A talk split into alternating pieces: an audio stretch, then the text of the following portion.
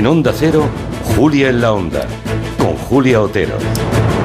Hoy, día 12 de diciembre, termina oficialmente la cumbre del clima, aunque es previsible que las negociaciones se alarguen un poquito más en vista del tremendo desacuerdo, por no llamarlo fiasco, que ha generado el borrador presentado ayer por Sultana Al-Jaber. Para sorpresa de nadie, el texto elaborado en Dubái apenas plantea acciones reales y lo que es peor, no incluye el abandono de los combustibles fósiles, conformándose con hablar de reducción. En palabras de Al Gore, ex vicepresidente de Estados Unidos, el texto presentado es de los petroestados, realizado por los petroestados y para los petroestados.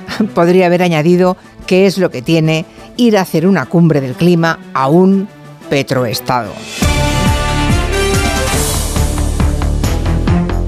Así que esta tarde, en el tiempo de gabinete, vamos a reflexionar sobre esa cumbre del clima y la contrarreloj que se está viviendo en Dubái en vista del cabreo suscitado por el borrador que se difundió ayer noche.